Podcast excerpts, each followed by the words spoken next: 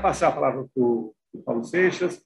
Como eu falei, ele é uma, uma pessoa com muita experiência em, em trabalhar com empresas na solução né, do processo de visualização de dados, que é o nosso tema de hoje, análise e visualização de dados. Fique à vontade, a palavra é sua.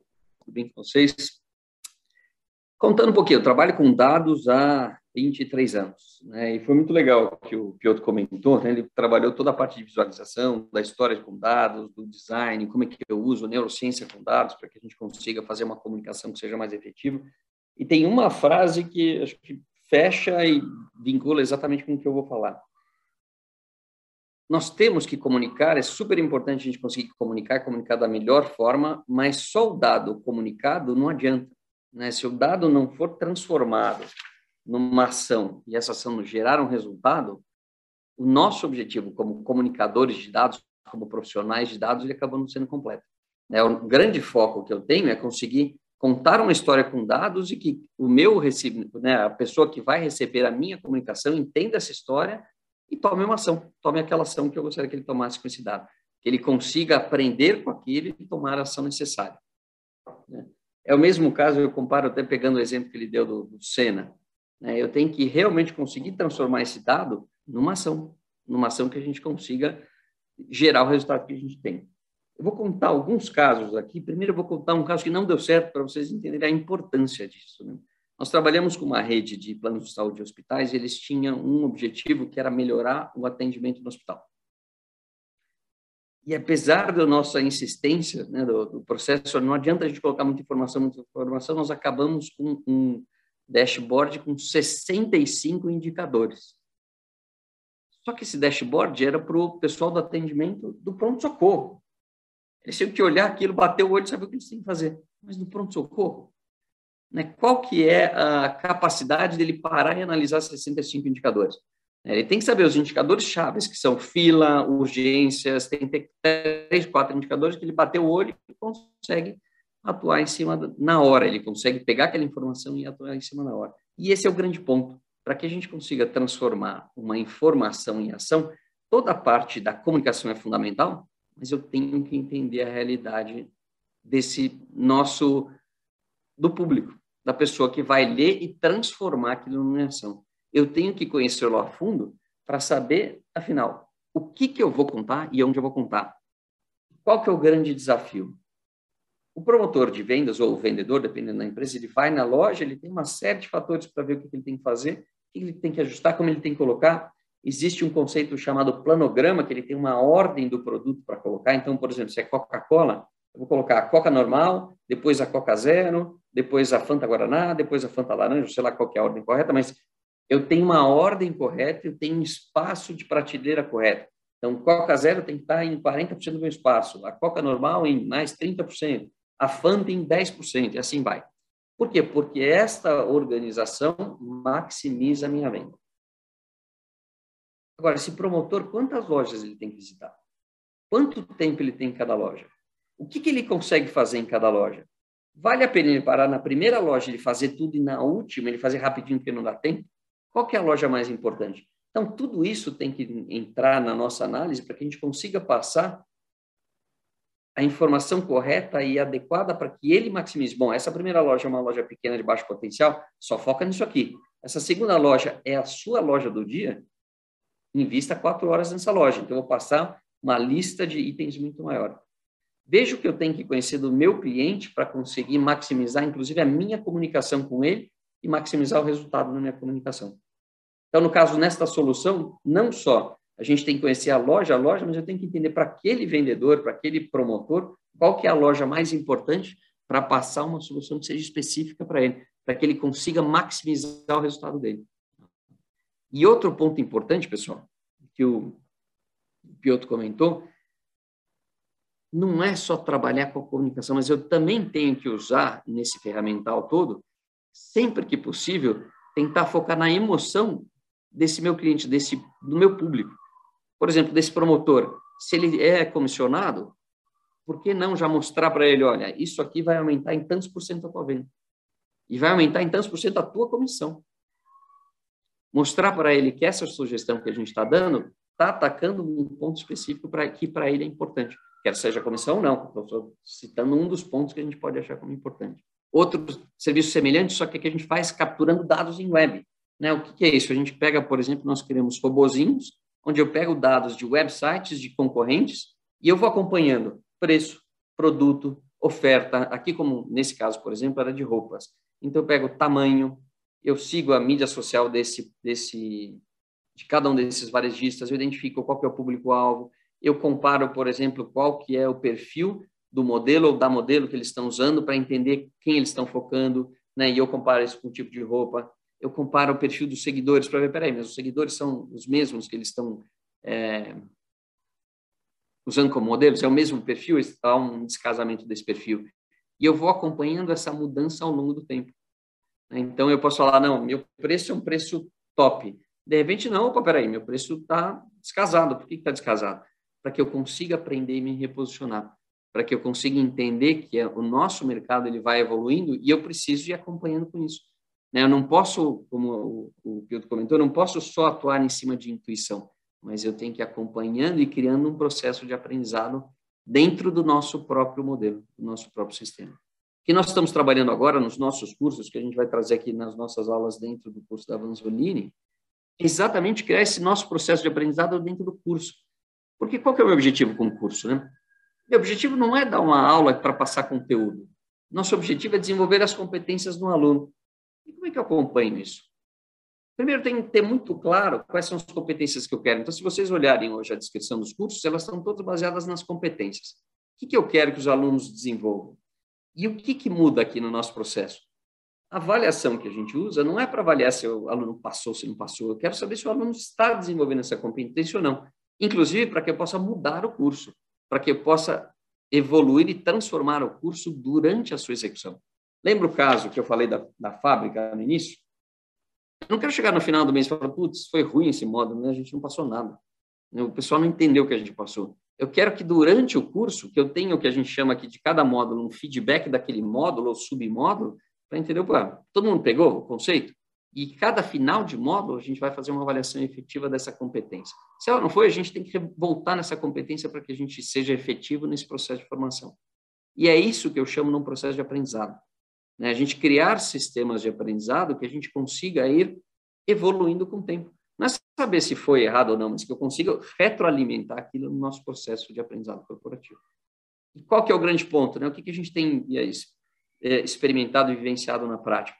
Para que a nossa comunicação seja efetiva, se transforme numa ação e essa ação gere resultado, eu preciso conhecer fundamentalmente esse meu cliente. Né? Este, o, quem vai receber a minha comunicação e quem vai ser responsável pela ação. Para que eu consiga fazer uma comunicação que seja extremamente adequada à realidade dele e que nessa e essa experiência seja transformadora e gere o resultado que a gente quer. E mais do que isso, não é só essa experiência, mas que a gente crie com isso um processo de aprendizado corporativo que a gente consiga ir aumentando essa nossa capacidade de aprender ao longo do tempo. Bom, eu vou fazer uma pergunta para cada um de vocês, começando para o André. André, é, eu pergunto para você o seguinte: para usar o Tableau, precisa ser um, designer? É, assim, é, pra, a pessoa, às vezes, é, é, o profissional, às vezes, ele não é, ele não conhece o Tableau. Ele tá, é um cara especialista em alguma área funcional, ele tem a sua, a sua competência em em vendas, em finanças, em qualquer área. É, ele é um, é, para poder trabalhar com visualização de dados, ele precisa é, do tablo, conhecer o Tableau e qual a, a, o grau de facilidade com que ele pode começar a trabalhar com essa ferramenta. Boa, boa pergunta, Roberto. Assim, crianças, vou te responder com estatística, com dados, né? Crianças de 8 anos utilizam Tableau em escolas americanas assim como a gente utilizou lá atrás o Excel na nossa idade escolar. Não tinha Tableau, tinha só Excel. Então, assim, Tableau foi criado não pelo time de TI, que conhece programação, que, que é essencialmente técnico, mas sim pela área de negócio, advogados, médicos, jornalistas, pessoas de marketing, de vendas, professores, gente como a gente, gente normal como a gente. Eu não conheço melhores práticas de visualização, eu não conheço as paletas de, de daltonismo, eu não sou um programadorismo, tampouco conheço matemática, tá? Então, a Tableau foi criada para a gente como a gente, para facilitar o nosso entendimento e visualização de dados. Então, quando eu falava na minha apresentação ali, arrastar e soltar, é exatamente isso. O Tableau, você arrasta e solta muitos campos, né? Que são, são colunas, são nomes de colunas, país, quantidade de enfermidade do Covid, produto, subcategoria.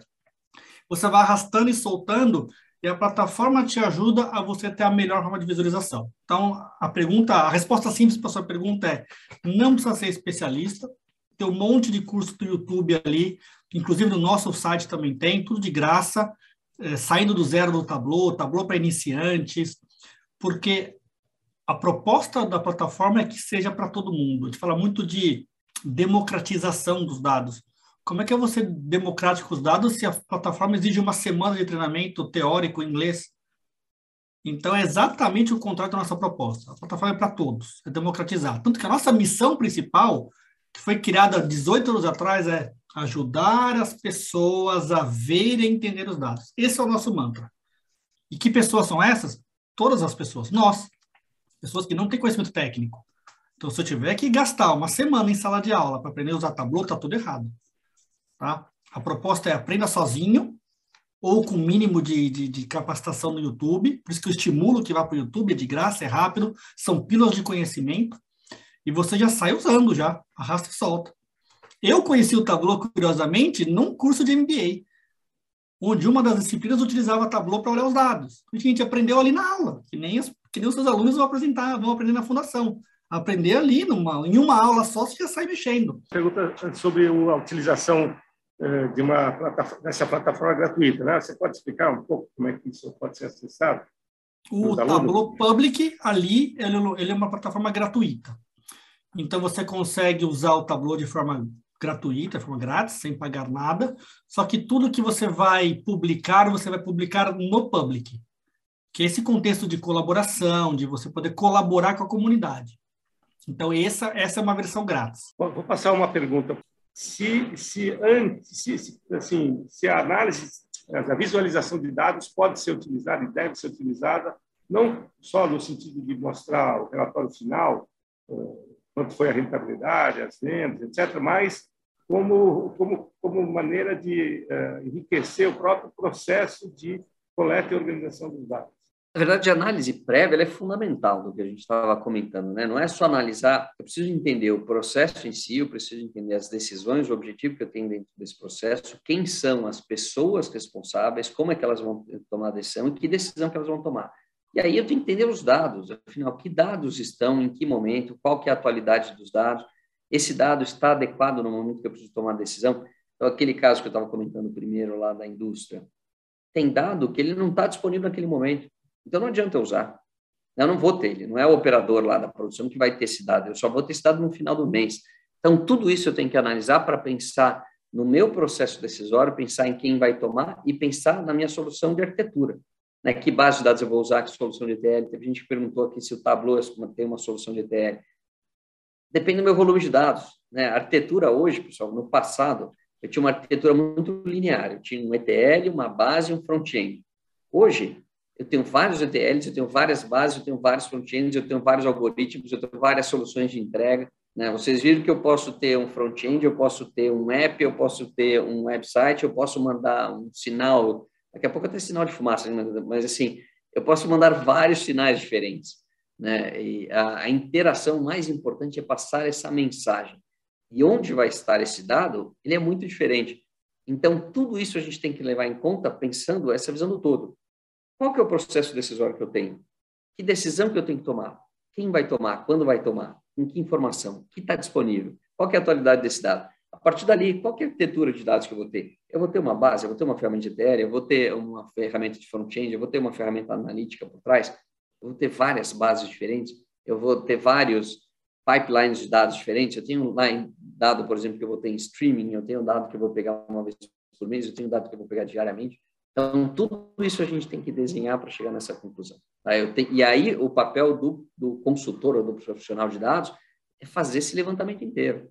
Né? Eu preciso levantar para fazer uma solução que seja efetiva, que se transforme na ação, que se transforme no resultado que eu preciso. Então, talvez eu, eu, eu, eu me eu usaria dizer para quem fez a pergunta que, é, num ambiente como provavelmente você trabalha, onde tem pouco acesso a dados dessa forma catalogada, como o André falou, e pegando um pouco do que o Paulo falou, seria talvez selecionar, é, identificar dos dados que existem, né, os poucos dados que provavelmente vão existir, aqueles que podem ser trabalhados no sentido de gerar um efeito de demonstração para, para seus superiores. Né? Exato, Excel. Ter um insight, mesmo com poucos dados, eu imagino que isso é possível, e mostrar a relevância de uma análise de dados na tomada de decisões que levem a uma melhoria de resultado estratégico. Né? E, Roberto, todos os clientes que a gente trabalha, todos utilizam Excel.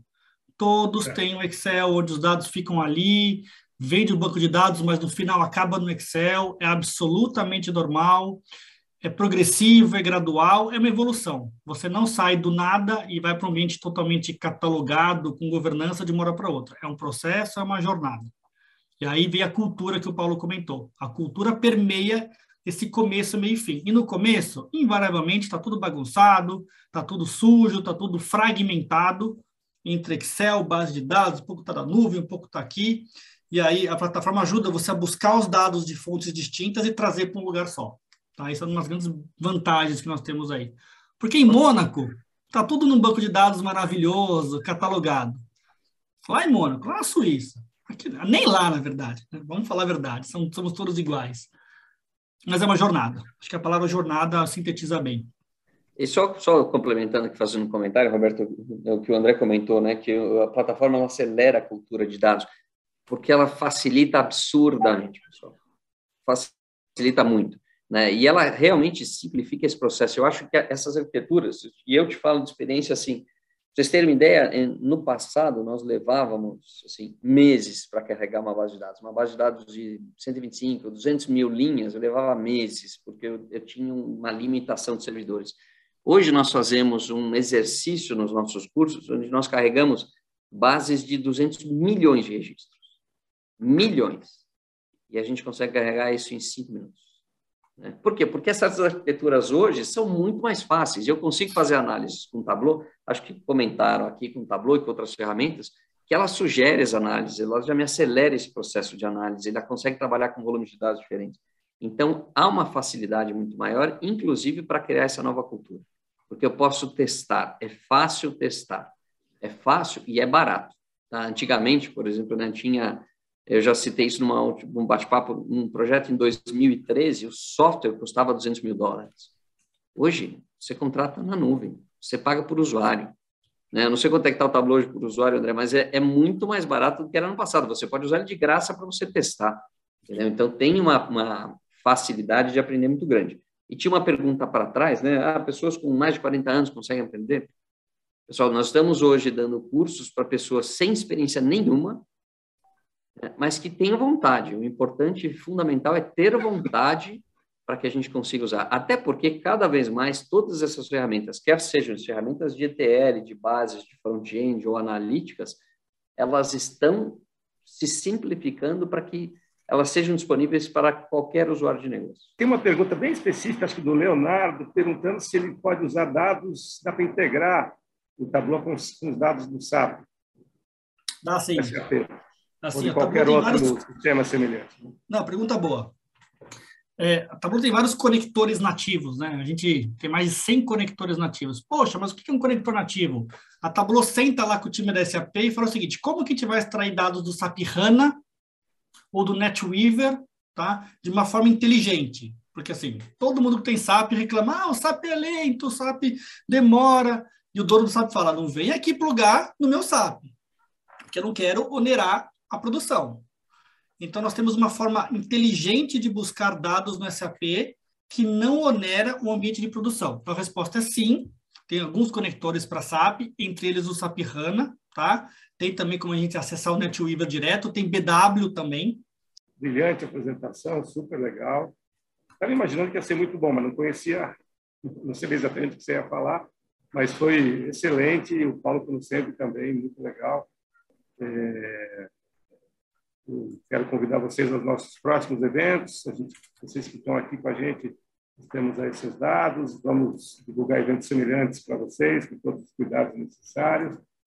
E muito obrigado. Até breve.